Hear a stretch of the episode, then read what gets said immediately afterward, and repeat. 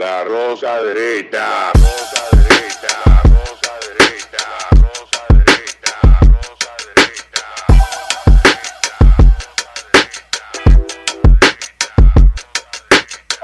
Este programa es sin guion y como un host crucero. Los invitados son celebridades que no están al tanto y debido a su contenido nadie lo debe ver. Bienvenidos a otra entrega más de La Roca Derecha. Hoy sin la ratica de. ¿Qué tigre que jode, Dios mío? Coño, pero.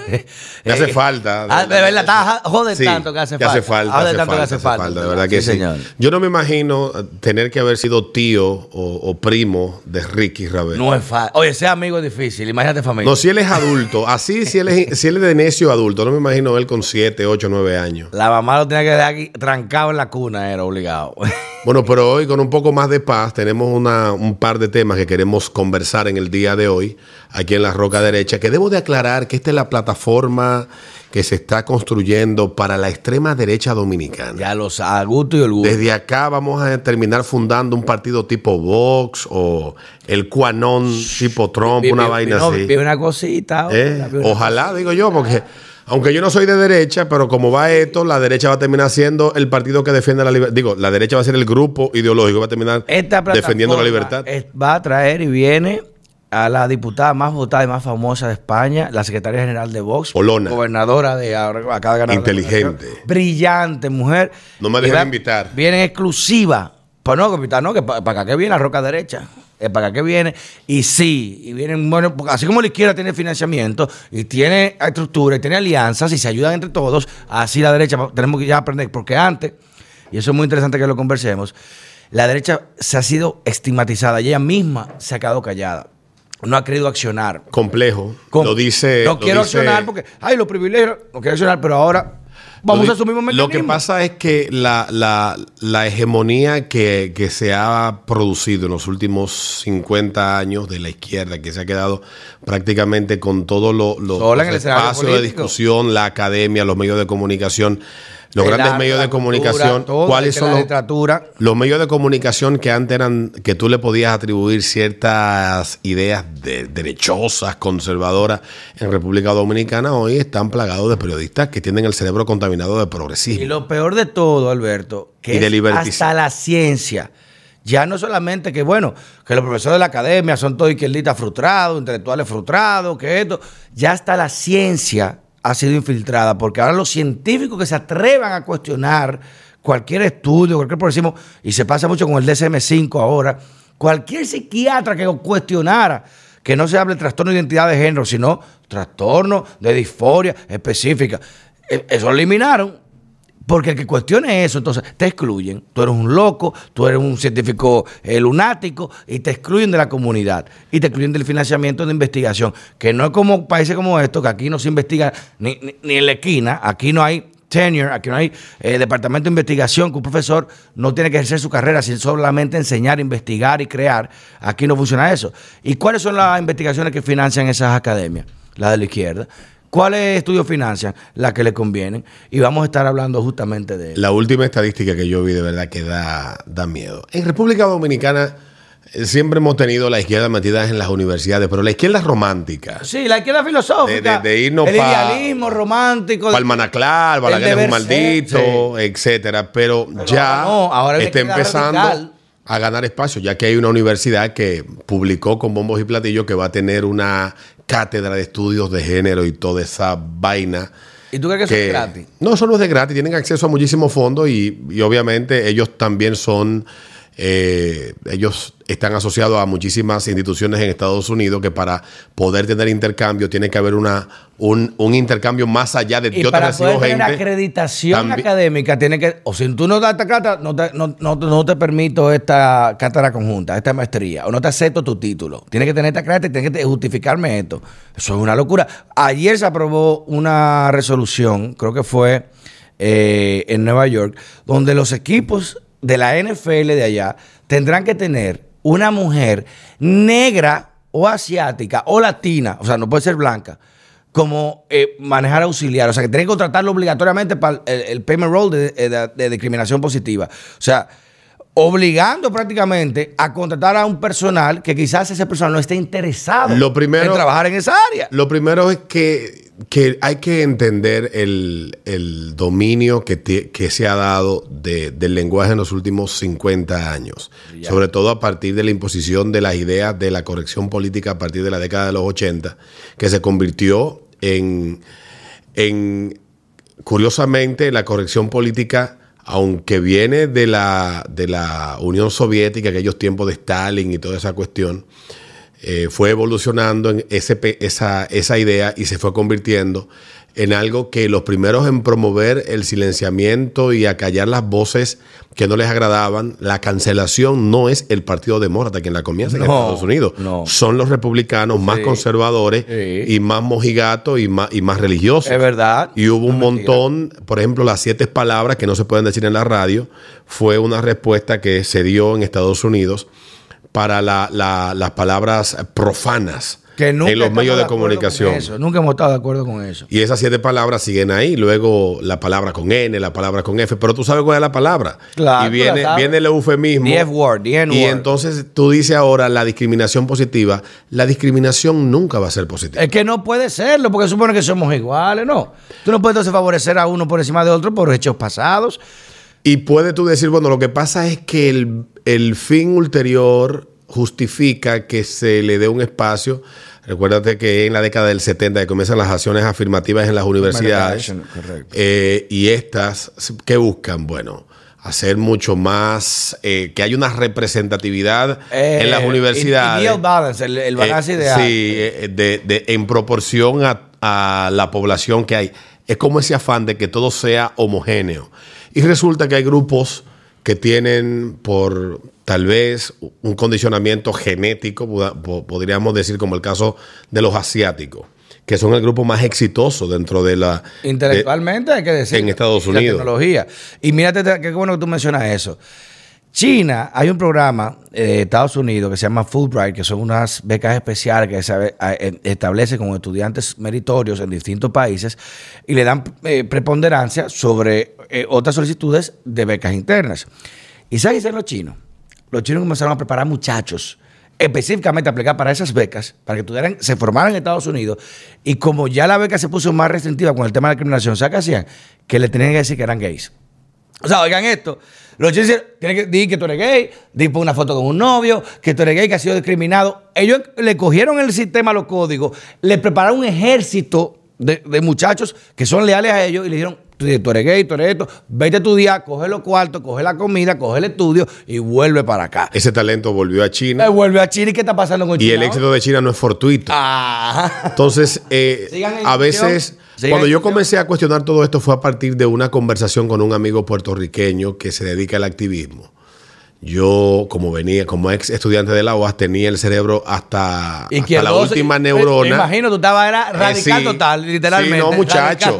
Para el Manaclar, cuando Ya, que vamos. para las carpadas montañas de Quisqueya. Tuve la suerte de que un amigo me dijo que el comunismo se defiende muy bien desde el capitalismo. Y Ah, me es invitaron, me invitaron a un viaje a Cuba. Y ahí tú Y te fui a Cuba. Esta vez no funciona. Yo duré cinco días en Cuba y ya el segundo día ellos, yo- men, ni siquiera internet había en la Tú loco, eh, mira, ¿cuándo sale el avión?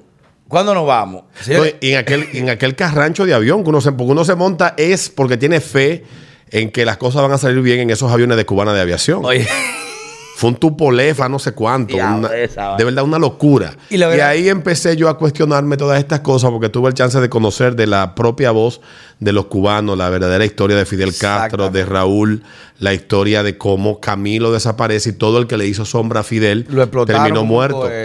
Sus cuatro Fidel- guardaespaldas, sus cuatro manos derechas, cómo- muertos todos. cómo Fidel terminó mandando al Che Guevara a inmolarse a Bolivia. Que dice que lo mandó a matar. Eh, para salir para salir de él porque todo el que le hacía sombra él lo sacó ¿Cómo? pero hay una historia hay una historia bien interesante con el Che Guevara que el Che Guevara tanto que intentó luchar en contra del capitalismo y de destruirlo Y el símbolo del capitalismo moderno, toda la camiseta que se lo. Sí, e increíblemente lo que Ah, ellos bueno. intentaron hacer en aquella época no lo lograron, porque hoy es que se está dando. Hoy el capitalismo está en el proceso de autodestruirse, pero creo que ellos nos contaron que ese cáncer tenía, le debía tomar tiempo para terminar de ganar espacio Metástasis y convencer en a mucha gente.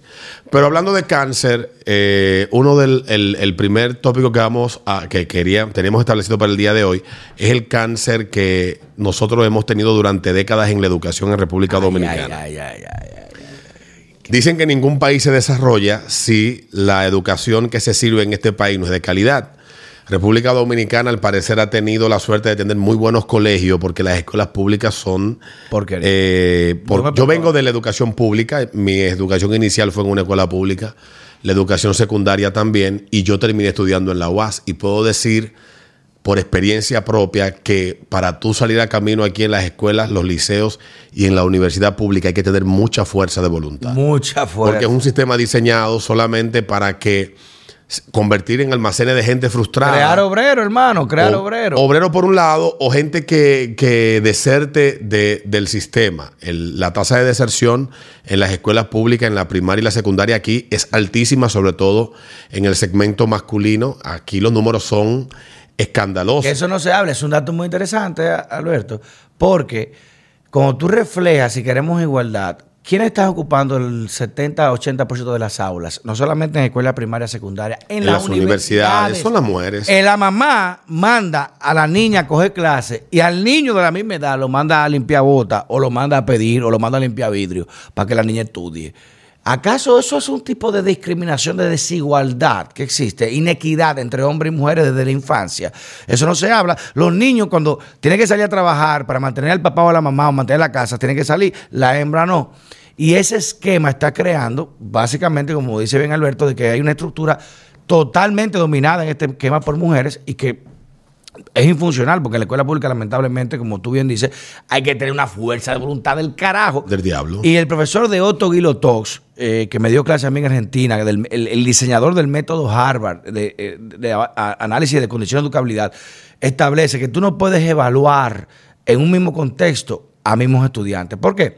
Porque no es lo mismo yo pongo una prueba nacional y que la coja un estudiante del Carol Morgan que tiene tutores, profesores, video, mecatrónica, 30 mil vainas hasta las 5 de la tarde, a un estudiante del Liceo de la Puya que se le va la luz. No, y lo más cogió- importante- Que se fue ese día, la- el que me la basura no llegó, no pudo entrar a clase.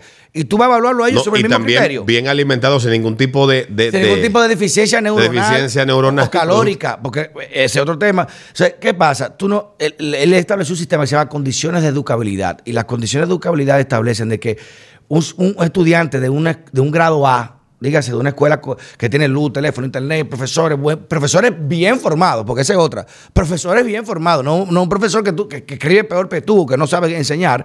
Profesor informado, tú no puedes compararlo en la misma evaluación con uno clase C, que no tiene luz, que tiene que leer con una vela, que tiene que buscar un amigo para imprimir, que tiene que llevar a la clase, que llega tarde en transporte público. No es lo mismo. Por lo tanto, el que te saca una B siendo clase C vale más que una A siendo clase A. Eh, Se oye paradójico, pero es un tema real por el tema de la condición de educabilidad. Y aquí no se evalúa, aquí no se evalúa ni mierda. Aquí no se evalúa El- nada. La última prueba PISA que yo creo que tuvimos, que participamos y que se hicieron públicos los resultados, si no me equivoco, fue en el 2018-19, donde República Dominicana quedó en lectura comprensiva en el lugar 78 y en matemática en el 80. En el grado cuarto, Mateo. O sea, En eh, el un profesor- 79. Oye, un profesor de matemáticas en República Dominicana tiene deficiencia o conocimiento básico hasta el cuarto nivel. Es un profesor que da clase a un muchacho de octavo, de primero, de segundo. Tiene el grado de desarrollo matemático. Digo, no un profesor, no, o sea, eh, la mayoría, no estamos hablando de todo. promedio. El promedio. Estamos hablando de promedio. El promedio, no generalizando, el promedio. Porque lo hay excepcionales. Claro, no hay. Yo tuve la suerte de tener buenos Yo profesores. también, Enrique, unos brillantes profesores que yo odiaba la matemática y me hizo ser agradable, divertida. Porque eso es lo que hace un profesor divierte. Pero aquí en República Dominicana, la enseñanza no es una vocación. Aquí es un negocio. Y más, ni que es un negocio, es un sindicato. Eso es un sindicato. Aquí la- esa mierda no funciona. Y lamentablemente cada día más la brecha social educativa que está armando es, es abismal. Yo tengo una hermana que es profesora, uno de los colegios más, más prominentes del país. Y esos chamaquitos, yo fui a dar una conferencia otro día y yo quedé sorprendido. Los temas que preguntan, conflictos geopolíticos, qué historia, de filosofía, de, de las ideas políticas. Y yo me quedé, yo estaba diciendo, pero ¿qué carajo es esto? y le enseñan unos métodos, tienen mecatrónica, tienen impresoras 3D, tienen diseño industrial, hacen cosas que tú dices, pero Dios mío, yo no sé, yo a mi edad y no yo que eso. vengo de la educación pública, te puedo decir que me sorprende. Yo me gradué en el año 99 del liceo. Te Y entré a la universidad en el año 2000. Y desde el año 2000 a la fecha hacen 22 años. Literal. Y yo me puse a hablar con amigos profesores del sistema público educativo y prácticamente la educación pública aquí está en el mismo sitio. En el no avanzado, no En el mismo lugar. No avanzado. Y, y, y- y hay algo que yo fui parte, lo que lamento es que hubo un grupo de c- que me utilizaron a mí y a muchos, que fue la lucha por el 4% y una afirmación también, que dijo sí. El profesor Fernández que, que planteó cuando se empezó a discutir esto en República Dominicana, que él decía que el problema de la educación en República Dominicana no era económico, no se resolvía con dinero. Y uno entendía, yo primero era anti yo lo critiqué, no, yo lo critiqué. Y hoy en día, yo, "Ah, lamentablemente. este desgraciado no me quiere saber. y vaina". Desgraciado, para que mantener los pobres a la gente pobre. A los pobres. A los brutos. Y hoy en día, coño. El tiempo le dio coño, la razón. Le ha dado la La razón. razón, el Todos los tiempo. cuartos del mundo. ¿Y cómo estamos? Porque solamente se ha invertido en blog y comida. Entonces, uno se pregunta dónde están los institutos para eh, mejorar la calidad del profesor que va a impartir clases. Yo tuve la oportunidad de ir a una escuelita, porque uno que vive en la capital cree que todo es en la República Dominicana, como es en el distrito. Una distrito, escuelita la uno, que la ni uno siquiera tan lejos está, una escuelita que está en guerra, camino a Vallaguana. En esa escuelita queda en un paraje que queda entre Guerra y Vallaguana. Por ahí yo creo que nada más se da el cambrón. Oye, un tipo de, de- Ahí no hay nada. No es cabrón, es O sea, cambrón. No es ca- no hay cabrón nada. eres tú, Y es cambrón. Un grupo de amigos, cada año ellos eh, apadrinan a un grupo de niños, le llevan mochilas, le hacen una fiestecita, etcétera. Y tú, de verdad, tú te topas con una realidad que uno le da la espalda. O sea, de ahí salimos toditos llorando porque Sí, uno, uno dice, llora. coño, pero yo me quejo de cómo yo vivo. Uno- y estos carajitos, men. Con una fue- sonrisa, Con ¿no? una sonrisa que tú le regalas dos cuadernos, dos lápiz, una mochilita barata y un pedazo de pizza de lo de Pricemark. Y ellos la pizza la parten en dos para llevarle la mitad a la mamá porque la mamá está sin comer en la casa. O sea, men, tú agarra y dice. Coño. Y no estoy hablando de hace 20 años, hablo de hace 3 años. O sea, con la revolución educativa, los cuartos, la vaina. O sea, realmente hay muchas realidades que tú, eh, que, todavía están ocultas y que no se ven. Y uno pudiera pensar que lo que uno ve aquí, esa, esa pomposidad que uno ve, se da de manera igualitaria en todas partes. O sea, que está yendo a donde quiera que hay una escuela, está pasando lo mismo. Y en el tema de- de- de la calidad de quienes están educando, son profesores de esos mismos campos que a veces no tienen, duran hasta tres meses. Si lo mandan para allá, duran tres, cuatro, cinco meses, si lo nombran para poder cobrar su primer salario, una locura. Hermano, No- no que estoy le hablando- mandan un no- panfleto. Esta es la cátedra. no estoy hablando Dale de hoy, estoy hablando de hace tres años atrás. Hablo del año 2018, 2019, ese año lectivo que fue cuando la última vez que lo hicimos, porque el año de la pandemia no lo hicimos porque no había, no había, eh, no hubo clase presencial.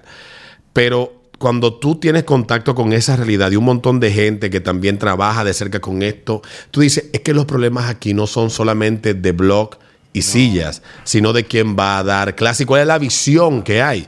Porque la visión puede estar muy bien en los papeles en República Dominicana. Yo leía hace unos cuantos días el ministro de Educación que comenzó los planes decenales en el gobierno de Balaguer en el año 90, eh, ahora se me escapa el nombre, apellido Almanzar, él escribía o escribe todavía en el Caribe y él en una serie de cuatro artículos cuenta la historia de cómo comenzó, de cómo la verdadera revolución educativa comenzó en la década del 90 en República Dominicana cuando se planteó no solamente cambiar la forma de enseñar, sino también una ley que era obsoleta del año 51 cuando se cambia la ley es en el año 97, es en esa ley que se establece que hay que destinar La un de porcentaje, una- un porcentaje determinado, se planteó inicialmente un 2.8 del PIB o un Después al 16% del, del presupuesto para, para, la, para mejorar la calidad educativa, pero tenía que comenzarse no, no solamente lo que se planteó en ese plan decenal fue comenzar a cambiar la calidad del profesor que iba a impartir clase al salón. Mano, pero que. Pero también se, se- se habló en el momento de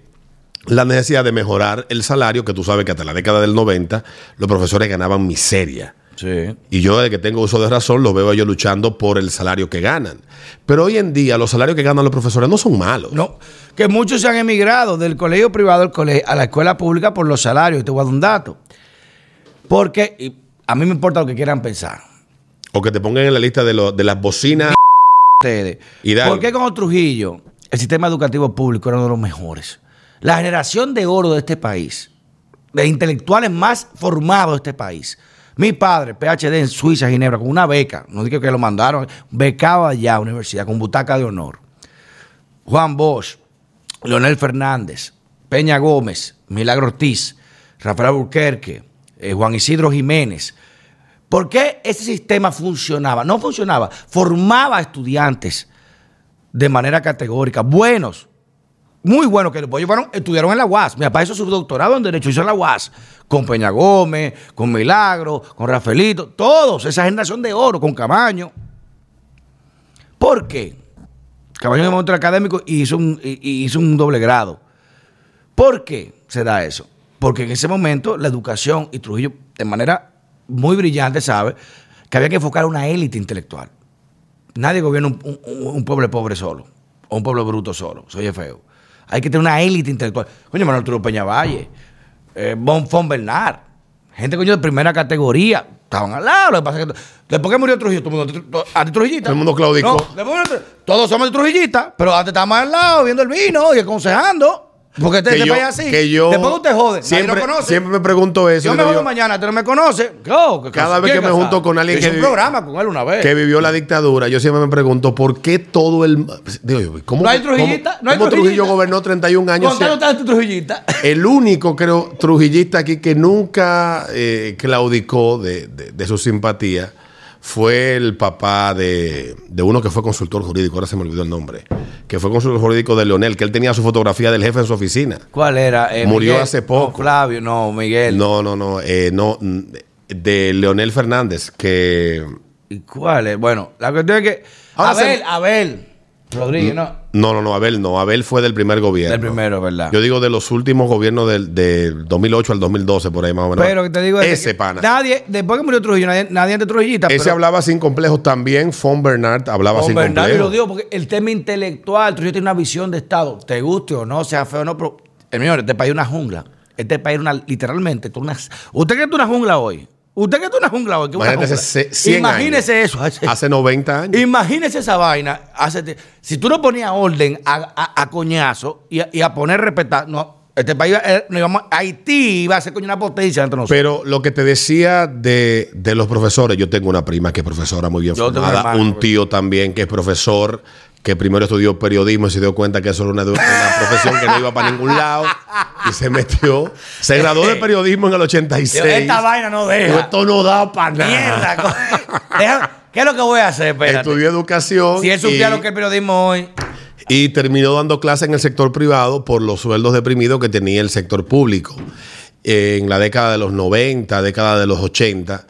Y con él conversaba yo este tema. Mm, un tío también que falleció fue director del Liceo Ramón Emilio en la década de los 80. Excelente, Liceo. Eh, fue un bueno fue quien me inculcó a mí el amor por la lectura y, y dentro de mi familia hay muchísima hay muchísimos profesores primos etcétera que han estudiado magisterio y yo siempre le pregunto a ellos hay una hay una opinión dividida dentro del mismo Sí, hay un- colectivo hay magisterial porque uno confunde al profesor que está en la escuela con la élite sindical que está en la cima de la pirámide utilizando Que no representan a los de abajo para ellos darse una vida de privilegios sustentando una supuesta lucha por el bienestar de ellos. es como los y la pregunta que yo le he hecho, pero ¿por qué ustedes no, no llevan a cabo luchas con la misma fuerza y con el mismo y con el mismo ahínco para que se, le, se les permita a ustedes el acceso a programas de formación continuada que le permita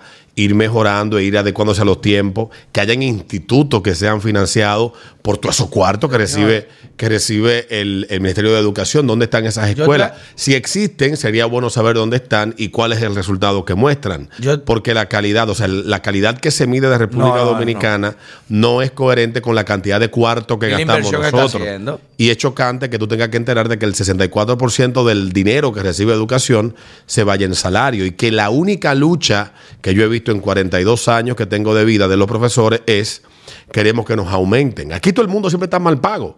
Los médicos siempre están mal pagos. Eh, tú el que cobra del gobierno está mal pago. Aquí todo el mundo está mal pago. Los que pueden protestar y meterle presión, los médicos, los profesores, esos son los que mejor pago están de los mal pagos. Sí. Pero los policías, los guardias, los marinos, los que no pueden decir, bueno, no voy a ir hoy a... ¿No pueden protestar? No pueden protestar, que esos de verdad sí están mal pagos. Yo tengo amigos también que, que están en la policía y que están en, la- en el ejército y vaya usted a ver cómo esos tigres viven su vida De con lo que reciben. corazón, hermano. Entonces, la pregunta que, que- que muchos se hacen es si es que la única causa de la mala educación es que los profesores estén mal pagos. No, señor, eso no es verdad. Incluso te voy a dar un dato y lo voy a revelar aquí. En el año 2010, trabajaba con, una, eh, con un proyecto muy importante y se iba a traer una cadena internacional de la categoría Discovery Channel. Lo estoy diciendo aquí públicamente. Trajo un programa, un proyecto piloto, que había durado seis años estudiando el país por regiones para traerse un proyecto piloto de educación, en el cual, porque se, se había notado un estudio que la mayoría de descendencia regional se está mudando a la metrópolis, a la capital, y no estaban vinculándose a sus regiones. Y Discovery hizo una idea muy cool de establecer educación regional. Por ejemplo, al estudiante de Pedernales se le iba a enseñar su ecosistema y su biodiversidad e historia de su lugar. Pedernales nace así, por esto es así, por esto es así, para eh, resaltar un orgullo regional y que, concho, quiero quedarme aquí, que conozca su lugar. Construir un vínculo. Un, un arraigo, le llaman arraigo social, identitario. En Samaná se le iba a enseñar, mira, la terrena, la galera es esto, aquí la, la fauna es esta, los peces son esto, para que conozca. su- En Jarabacoa iba a ser la, mira, ustedes son una montaña. Y en un proyecto totalmente financiado, autofinanciado. Y si va a ser proyecto piloto aquí en República Dominicana, 600 los trámites, todos los reportes, todos los estudios. Se gastó más de 800 mil dólares en establecer solamente el tema de la primosología y esto. ¿Tú sabes por qué no se dio el, el proyecto?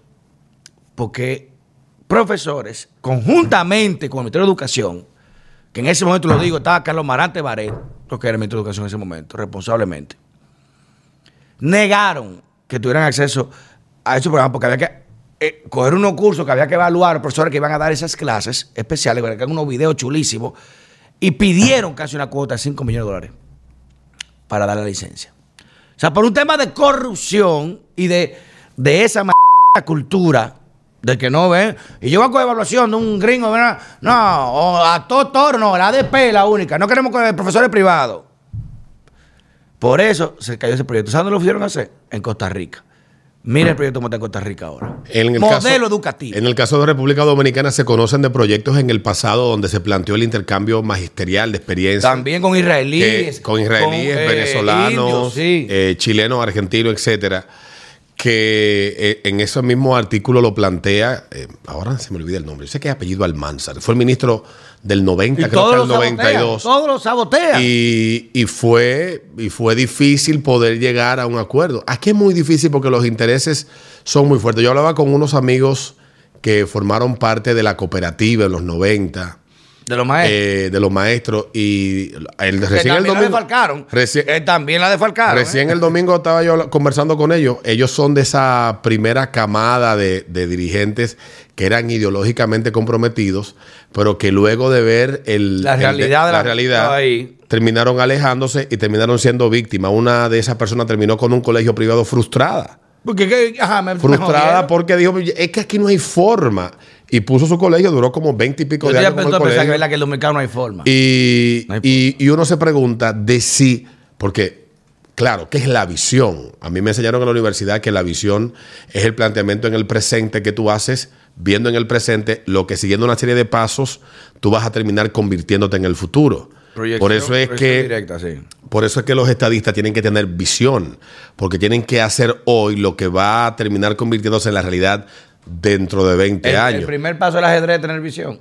Entonces, Lo que yo hago ahora con este peón, en, en- en cuatro jugadas atrás me va para acá. tiene, tiene que darte resultados y nosotros somos muy inmediatistas. Yo lo defino eso, Día la cultura día. del mojón. El día no, el día a día. La cultura del mojón, que tú piensas en base a un mojón todo el tiempo, es yo como hoy, cago mañana. Eh, eh, Entonces, Dios oye, no, puedes tú- Señores, el trípode genético. la- el, el está en su hamaca bebiendo romo. Como usted Eso lo hablamos la, la vez Eh, pasada. Y salía, mira, se acabó el pan, se acabó el casabe, vamos a hacer otro, busca una yuca. Y esa facilidad de tú pensar día a día es involutiva. Tú no desarrollas, porque tú- ¿para qué, va- para qué voy a pensar? Ahora, donde el clima tenía marcadas diferencias para tú poder Ah, cultivar. tienes que pensar, o te tenía- mueres. Y tenías que almacenar. Ahí está hasta en un pasaje bíblico.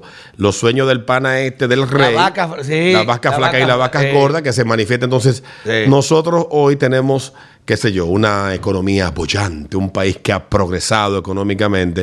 Pero nuestra educación está al nivel de los países más atrasados de América Latina. Una no, pregunta, hay una, no hay una correlación entre el crecimiento que ha tenido la economía, el avance y el desarrollo a nivel de infraestructura en ciertos aspectos, versus la calidad educativa que exhiben nuestros estudiantes cuando Ahora, salen de una escuela. Para una clase gobernante, pues no voy a decir política, para que no, eh, no, una clase gobernante que implica un círculo integral, holístico de políticos, empresarios, medios, todo. Para esa clase, ¿qué conviene más? ¿Un pueblo bruto o un pueblo inteligente? Yo creo que eh, eso es una pregunta. Inteligente más desarrollado, o sea, tú vas a subir más. No, porque pero bruto es más fácil. Lo de Yo creo que República Dominicana es un país de gente profunda, muy inteligente. El problema es que no ha tenido la oportunidad de esa inteligencia potencializarla a través de la educación adecuada.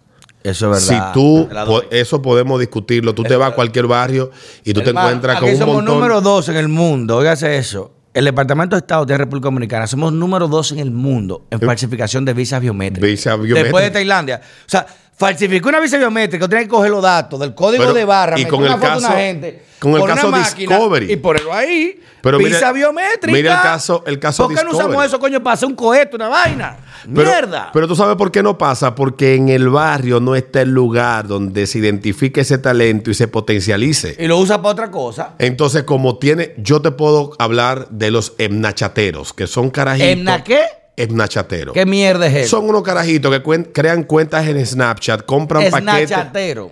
crean cuentas en Snapchat, se crean un perfil y venden videos de mujeres. Y eso, muchos de esos carajitos no saben inglés, utilizan Google Translate, terminan aprendiendo inglés porque lo tienen que hacer todos los días. Hablan con tigres que le hacen depósitos a través de PayPal. Creyendo que son o mujeres. creyendo que son mujeres y viven vida de lujo. Yo conozco un carajito que tiene una casa y una casa que le compró a su mamá. Vivían en un barrio en las Avillas de Sabana Perdida. Señores, que el, el diablo es. Se mudaron para un barrio mejor. El chamaquito, él se sienta de 9 de la, ma- de 9 de la noche a 3 de la mañana a hablar con su tigre y a sacarle cuarto. Y hace, y te puedo decir que hace más dinero Rocco, que tú y que de yo. estar- Rocco, deja de estar pagando en Snapchat, te lo dije. Y hace Rocco, más es un dinero que tú y que una yo. computadora que ¿Y le está mandando esos videos. Como un Deja de chamaquito. estar ese tipo que te va a sacar la foto. Como un, chama- como un chamaquito de dije. 15 años, de 14 años, que es la edad donde muchos comienzan a, a bregar con esto. Hoy ese del que te hablo tiene unos 18 años. Oye, esa O vaina. sea, como un chamaquito de un barrio, sin haber ido al ITLA, sin haber ido a, Al Carol Morgan, a la al América, Carol Morgan, a al MIT, puede sentarse, hacer un análisis de oportunidad, meterse en eso y empezar a sacarle dinero de manera fraude. Eso es un fraude. Pero es menos fraudulento que tú robarle la identidad a una persona y quitarle su dinero de su pensión. Tú lo que estás es bregando con un gringo que vive en un sótano, que Rocco, tiene unos cuartos. Rocco, por y tú- favor, y cuídate por nosotros Y te hace una transferencia. Eso se da mucho en los barrios. O el caso de muchos pueblos del interior donde hay muchachos que crean páginas de Facebook, la monetizan, toman contenido y hacen dinero. Y ninguna institución Se vamos a buscar este muchacho que es o sea, inteligente. este tigre es brillante. Por eso que te digo que el dominicano no es bruto. El dominicano lo que no tiene es la oportunidad, o Hay un digamos, hay, una parte, un segmento de la población Oiga, dominicana. este dato, un dominicano, yo era, eh, lo conocí por un, por un hermano mío, que murió, para descansar, para Alejandro, que él, tenía un, él era un hacker Un dominicanito come coco, de aquí. Y el pana, jodiendo, inventando una vez, eh, se metió en una página de la Fuerza Aérea de Estados Unidos y logró sacar un listado de nombres de miembros. Jodiendo, eh, que me- incesando, eh, con acceso de que, eh, eh, en prueba de rol para entrar al sistema. A la semana había una comisión especial aquí del FBI que lo vino a buscar. Y le dijo, 16 años tenía, Black Rabbit, creo que se llama su, su usuario. Dice, Dominicano de aquí, era de Santiago. Y le dijo, tú tienes dos opciones. Tú no terminas el high school, nosotros te vamos a llevar a la academia, tú firmas un contrato, vas a trabajar en Estados Unidos, te vas a graduar, vamos a irte para MIT, vamos a hacer esto, y tú atrás para nosotros, para que tú enseñes cómo te codificaste eso. O tú tienes mira, aquí una, acusación penal por violación al sistema de seguridad de Estados Unidos, Departamento de Estado. ¿Cuál tú eliges? Y lo llevaron para allá. Suena americano. Como un rey ahora mismo. Trabaja en el Departamento de, de- de- de Estado. O sea, ¿qué te dice eso a ti? De que lo que está diciendo Alberto, de identificar talentos en zonas que tú nunca pensarías. No te lo imaginas. No te y lo los barrios imaginas. están llenos, los barrios están llenos de eso. Entonces, para ya ir cerrando con, con- con el tema del ADP, y yo tengo una opinión, porque un poco el corazón dividido, porque mi familia está llena de profesores. Y yo también. La mayoría de ellos están en el sector público, y yo he visto, eh, lo he visto mal pasar, lo he visto enredado hasta allá arriba en préstamos en la cooperativa y todas esas cosas. Pero también la pregunta que yo hago, si las luchas que la ADP le impone a los profesores son realmente las necesidades que demandan ellos en primer lugar o las necesidades como, como instrumento político que ellos hacen visualizar para tener que sentarse con quienes toman las decisiones y llegar a una serie de acuerdos, porque mucha gente pierde de vista que no solamente la ADP es el, es el sindicato más poderoso de la República Dominicana, ¿Verdad? sino también el más rico. Pero mira lo del SEMA, señores, seguro de los maestros. Miren, es 3 mil millones de pesos. Y aquí, ¿quién lo pagó? El Estado. No, el papá Estado, lo pagamos todos. Se roban los cuartos y nosotros tenemos que pagarlo, como pasa todo en este mal país. Entonces, yo no cuestiono las aspiraciones de ascendencia que tenga cualquier persona, porque uno trabaja. Que son válidas y son legítimas. Uno trabaja para subir. Yo, yo no vengo aquí a hablar mi con Alberto po- porque me cae bien, ni porque lo quiero usted, ni porque Rocco es un pajatón. Yo vengo aquí porque quiero unos cuartos, proyección, subir nivel y eso no es válido. Pero coño, yo no voy a perjudicar mi trabajo ni mi vocación porque es lo que amo por un tema únicamente de interés de otra gente. Que me digan, no, esto es así. No, hermano, pues esto es lo que yo hago. Yo me topé con una protesta, la protesta de, de- de la semana pasada, cuando ellos suspendieron las clases en, frente al Liceo Politécnico eh, que está ahí al lado de, de- de la sirena de la Avenida Venezuela en Santo Domingo Este. Me fue Fabio Mota, el Fabio Mota.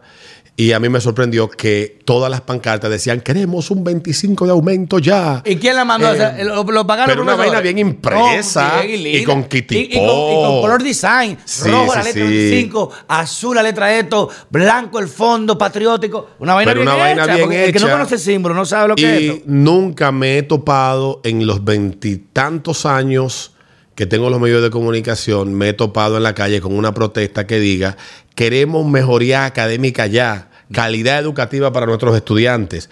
Bueno, si ha habido alguna que me digan dónde se ha dado, pero yo tampoco. creo que es hora de que la gente y todos entendamos que la educación que estamos pagando nos sale demasiado cara y el resultado es muy mediocre. No es rentable. Literalmente, yo me No es rentable, es mal por negocio. Eso, por eso, mientras siga así, la educación privada, lamentablemente va dando una posición. Y hay quienes están proponiendo que los colegios empiecen a desaparecer en el país. Ah, bueno. Para que entonces tengamos... Madre, pero tú colegio tu escuela pública tú entonces. oh, pero estamos locos. ¿Cómo así? Bueno, En Estados Unidos los colegios privados tienen hasta acuerdo con la Ivy League para mandar ciertos estudiantes a su universidad. ¿Y quién lo puede pagar? El que tiene los cuartos para pagarlo. El que tiene los cuartos para pagarlo. Y esos colegios privados son más estrictos que las escuelas públicas. Hay que ir en uniforme, hay que tener código de conducta, hay que tener comité de estudio, todo. Usted no califica, usted se va para el carajo, sea hijo del día. Ahora, tú das tu cuarto, tu beneficia y te aceptan. Entonces, lamentablemente, quitar un negocio privado, una escuela privada, por, obligarnos a la deficiencia, lo que el comunismo nos hace todos iguales, igual de pobres, igual de brutos. Eso es lo que hace el comunismo. La rosa derecha, rosa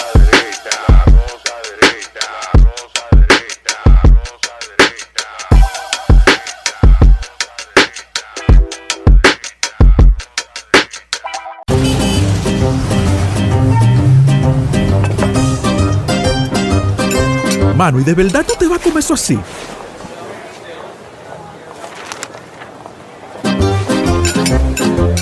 Bueno, mi hermano, eso no fue lo que te enseñó la doña, ¿no? Tú sabes que a eso le falta su guira y su tambora.